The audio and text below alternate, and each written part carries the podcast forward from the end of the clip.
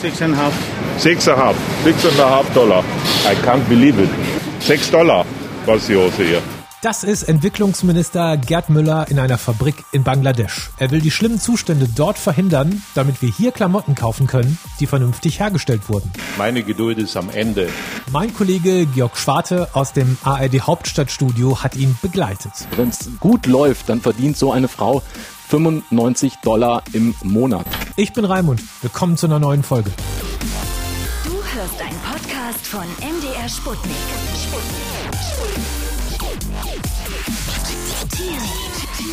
Raimund. Georg, du warst selber in Bangladesch und hast dir angeschaut, wie unsere Klamotten hergestellt werden. Bevor du uns von diesem Besuch erzählst, warum kümmert sich unsere Politik jetzt plötzlich um Mode? Es gab ein Aha-Erlebnis für den Minister, der übrigens seit Dezember 2013 Entwicklungsminister ist, Minister Müller. Und das war Rana Plaza. Das war eine Textilfabrik in Bangladesch. Das Rana Plaza, ein Billigbau. Als er einstürzte, waren Tausende bei der Arbeit. Helft mir, ich flehe euch an. Ich möchte leben. Es ist so schmerzhaft hier. Ich habe zwei Kinder. Die meisten Opfer sind Frauen, die in Textilfabriken auf mehreren Etagen arbeiteten. Meine Schwester ist tot. Wir waren beide in der Fabrik beschäftigt. Da sind 1136 Menschen ums Leben gekommen, zerquetscht worden in diesen Stockwerken. Da hat man dann anschließend gesehen, unter welchen Bedingungen die da gearbeitet haben. Das war quasi ein Gefängnis. Die sind gar nicht mehr rausgekommen aus diesem Gebäude. Äh, und da hat der Minister Müller gesagt, das kann doch nicht wahr sein. Und das war für ihn sozusagen die Stunde Null für die Situation in diesen Fabriken. Da hat er gesagt, darum kümmere ich mich. Und seit 2013 ist dieser Minister Müller äh, ziemlich weit vorn. Manche sagen, der ist ein positiver Verrückter. Äh, ich habe ihn selber ja auch erlebt. Das mhm. kann man sagen. Aber das Thema liegt ihm wirklich am Herzen. Du warst jetzt selber in Bangladesch und hast dir mal die Modefabriken da angeschaut. Wo warst du da und wie sieht das dort aus? Naja, wir sind äh, tatsächlich in das Viertel in äh, Tongi, das ist ein Stadtteil von Dhaka, gegangen. Wir, das heißt der Minister Müller war unterwegs mit einer kleinen Delegation und ich war eben auch dabei. Und da sind wir zuerst in eine Textilfabrik, die hieß Tivoli Apparels Limited. Das ist ein Laden, 2800 Mitarbeiter, ein ganz schön großes Ding. Die schneidern unter anderem für Lidl, für Carrefour, diese französische Supermarktkette, für Walmart und äh, Target, zwei amerikanische Großunternehmen, für Sainsbury's und Sears, britische Firmen. Und die basteln so ziemlich alles, was man im Textilbereich so basteln kann. T-Shirts, Jeanshosen. Und der Minister war, war natürlich angekündigt. Und wir kamen dann dahin und was hören wir da? Wir gehen in diesen riesige Produktionshalle und wir hören erstmal Musik. Und dann dachten wir, was ist hier los? Ja, da Lautsprecher, da tönte dann Musik für die Arbeiterinnen. Die Arbeiter hatten alle Schutzkleidung an, die trugen Brillen, jeder hatte Schuhe, die waren gut gekleidet. Und wir dachten, ja, das ist ja mal ein Vorzeigeunternehmen. Nachher draußen habe ich den Minister dann gefragt und gesagt, äh, also kann man doch nicht meckern hier. Und da sagte er, ja. Ich sehe hier sicher eine aufgehübschte Realität. Das ist mir vollkommen klar. Und äh, dazu habe ich mit meinem BKA-Kollegen gesprochen, der vor zwei Tagen hier war wo das Ganze noch nicht aufgehübscht war. Und der hat mir erzählt, wie es ja dann da aussah. Und das war das, das genaue Gegenteil. Niemand trug Schuhe, es wurden keine Masken getragen, keine Schutzkleidung, Musik gab es auch nicht. Äh, das waren dann die wirklichen Produktionsbedingungen. Wenn du sagst, was uns da bei diesem offiziellen Besuch gezeigt wurde, das sind nicht die wirklichen Produktionsbedingungen. Nimm uns mal mit, wie sehen die echten Produktionsbedingungen in einem Textilbetrieb in Bangladesch aus? Das ist ein, ja, es ist eine riesig große Fabrikhalle, da stehen Tisch an Tisch an Tisch und da sitzen die Näherinnen. Und dann rattert's und rattert's und es ist enorm laut. Ähm, ich habe einen Näherin getroffen, der Minister war auch dabei. Die hieß Sharman Suntana. Die sitzt dann da an ihrem Tisch näht äh, acht Stunden mindestens pro Tag, sechs Tage die Woche, hat die in dem Fall Jeanshosen zusammengenäht, musste immer nur die Schlaufen, da wo die Gürtel durchgehen, musste die Schlaufen festnähen, bis zum nächsten Schritt dann weiter. Die Frau, die wusste nicht mal, wie alt sie ist. Sie sagte ja 22, ja vielleicht auch 21.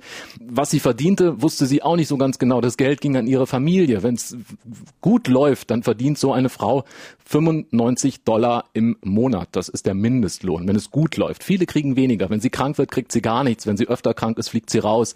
Das ist die Situation. Die saß da an dem Tisch, hatte tiefblaue Hände von der Jeansfarbe, die da abfärbte und nähte eben acht Stunden lang Gürtelschlaufen an. Tatsächlich ist es ja so, dass die Bedingungen dort ich sag mal, nicht nur hart sind für die Arbeiter, sondern teilweise auch tatsächlich gefährlich. Erzähl mir davon. Es passieren Unfälle einfach, weil die Arbeitsbedingungen vor Ort nicht so sind, wie sie sein sollten. Da gibt's, ich hatte von Fluchtwegen gesprochen, wenn Feuer ausbricht. Teilweise waren die eingeschlossen, da wurden einfach die, die Türen abgeschlossen, damit die Arbeiter eben während der Arbeitszeit nicht das Gebäude verlassen oder den Raum verlassen. Da waren sie eingeschlossen mit vergitterten Fenstern, die konnten buchstäblich gar nicht rauskommen. Und das ist unter anderem ein Punkt, den auch der Minister Müller, den andere immer wieder ansprechen und sagen, das kann so nicht sein. Das sind keine Mindestanforderungen, die da erfüllt werden vor Ort. Da wird mit Chemikalien gearbeitet, mit giftigen Farben, mit Stoffen, die eigentlich gar nicht mehr zugelassen sind. All das ist sozusagen eine große, große Grauzone. Dann ist es das große, große Thema Kinderarbeit. 85 Millionen Kinder arbeiten weltweit im Augenblick in sklavenähnlichen Verhältnissen, sagt der Minister Müller. Und da empört er sich auch wirklich. Und der sagt, äh, mir soll keiner erzählen, das gibt es nicht. Ich habe das alles gesehen. Ich war da, ich habe den Dreck gesehen, das Elend gesehen. Ich, ich rede hier doch nicht vom Pferd. Das ist so der Sound von Gerd Müller, wenn man mit dem unterwegs ist. Und er lässt mhm. sich da auch nichts erzählen, einfach weil er selber vor Ort war. Damit so etwas in Zukunft nicht mehr passiert, soll es ja unter anderem dieses Lieferkettengesetz geben. Was ist die Idee da genau hinter?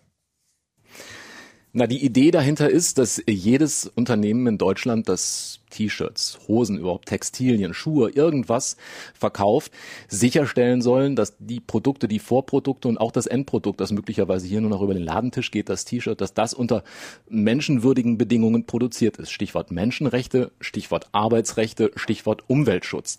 Und da sollen die Unternehmen, die jetzt eben betroffen sind, in dem Fall alle deutschen Unternehmen mit mehr als 500 Mitarbeitern, künftig, da ist die Rede von der Sorgfaltspflicht, die sie walten lassen sollen, sie sollen sicher sicherstellen, dass diese Mindeststandards eingehalten werden. Natürlich geht es aber auch um Geld. Um wie viel würde ein T-Shirt teurer werden, das ordentlich produziert wird? Antwort hört ihr gleich. Wir sind sofort zurück. Hallo, ich bin Saskia, Redakteurin beim Team Raimund Podcast. Wir versuchen hier immer die Hintergründe zu einer Nachrichtenmeldung zu finden. Dafür suchen wir für euch interessante Gesprächspartner und recherchieren für euch Fakten und Zusammenhänge. Denn wir glauben, so kann man aktuelle Nachrichten und Ereignisse besser verstehen. Wenn ihr unsere Arbeit unterstützen wollt, dann abonniert doch bitte diesen Podcast. Vielen Dank. Georg, du warst als Reporter im ARD Hauptstadtstudio mit unserem Entwicklungsminister Gerd Müller in Textilfabriken in Bangladesch. Es geht da um Arbeitsbedingungen.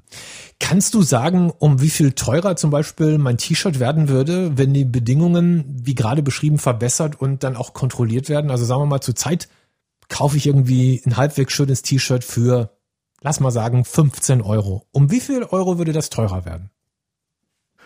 Also Minister Müller hat dann immer das klassische Beispiel, ein, zwei Euro drauf und schon sind die Standards vor Ort deutlich besser. Ein Beleg dafür ist beispielsweise der sogenannte grüne Knopf. Keine Ahnung, wer den kennt, aber das ist ein staatliches Gütesiegel, das dieser Minister erfunden hat, einfach weil er mal beweisen wollte, man kann eine Lieferkette garantieren, sicherstellen, dass es Mindeststandards gibt und alle Produkte, die dafür garantieren können, die kriegen eben diese staatliche Siegel vom Entwicklungsminister, den grünen Knopf. Und die Produkte sind im Schnitt nicht wesentlich teurer, ein, zwei Euro mehr und schon sind die Standards gesichert.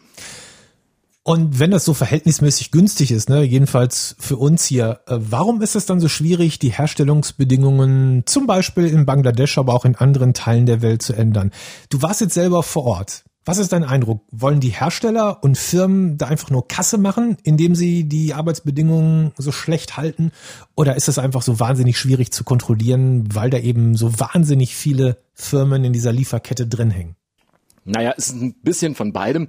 Es gibt schwarze Schafe, die genau in diese Lücken stoßen und sagen, ja, dann verkaufen wir unsere T-Shirts noch ein bisschen billiger, produzieren den letzten Dreck, mhm. äh, nutzen die Leute aus und machen dann den Marktgewinn. Und das soll sichergestellt werden, dass das eben nicht der Fall ist. Daher eben dieses Lieferkettengesetz, dass eben alle verpflichtet sind, mindestens eine Sorgfaltspflicht walten zu lassen. Ich habe mit dem Minister Heil gesprochen, dem Arbeitsminister, der ja auch dafür ist. Äh, der hat mir gesagt, ey, das ist keine Raketentechnik, die wir von den Unternehmen wollen. Wir wollen, dass ein Gesetz mit Augenmaß dafür sorgt, dass es eine gesetzliche Sorgfaltspflicht gibt. Die Unternehmen müssen sozusagen das ernsthafte Bemühen erkennen lassen, dass sie sich sorgen um die Lieferketten, dass sie sich sorgen um die Sub- und Sub- und Subunternehmer und Nachfragen. Nicht mehr ein ernsthaftes Bemühen das ist kein Hexenwerk, sagt ähm, Minister Heil, und mhm. das setzt auch niemanden ungebührlich unter Druck. Aber die Wirtschaft schreibt natürlich trotzdem Kakao. Heute hieß es wieder, das geht überhaupt nicht, das ist viel zu viel Bürokratie, das wollen wir nicht. Wenn das so kommt, dann ziehen wir uns alle zurück. Daran glaube ich nicht, denn diese Unternehmen wollen weiterhin ja auch Geschäfte machen. Das klingt für mich alles so logisch, wenn du das jetzt erzählst. Deswegen, wie groß ist die Chance, dass dieses Gesetz jetzt auch tatsächlich durchgeht? Mit anderen Worten, wie groß ist die Chance, dass ich mir, wenn ich am Wochenende shoppen gehe, sicher sein kann, dass für mein T-Shirt keine Menschen, ja, ich sag's wie es ist, gelitten haben? Ja, ich will mal nicht zu optimistisch sein, weil äh, das hat jetzt jahrelang gedauert und immer wieder hieß es, ja, wir machen ja und ach ja, wir machen es freiwillig und man muss auch dazu nochmal sagen, die deutsche Wirtschaft, die jetzt so schreit, die Unternehmen, die jetzt so schreien, die hatten wirklich jahrelang Zeit.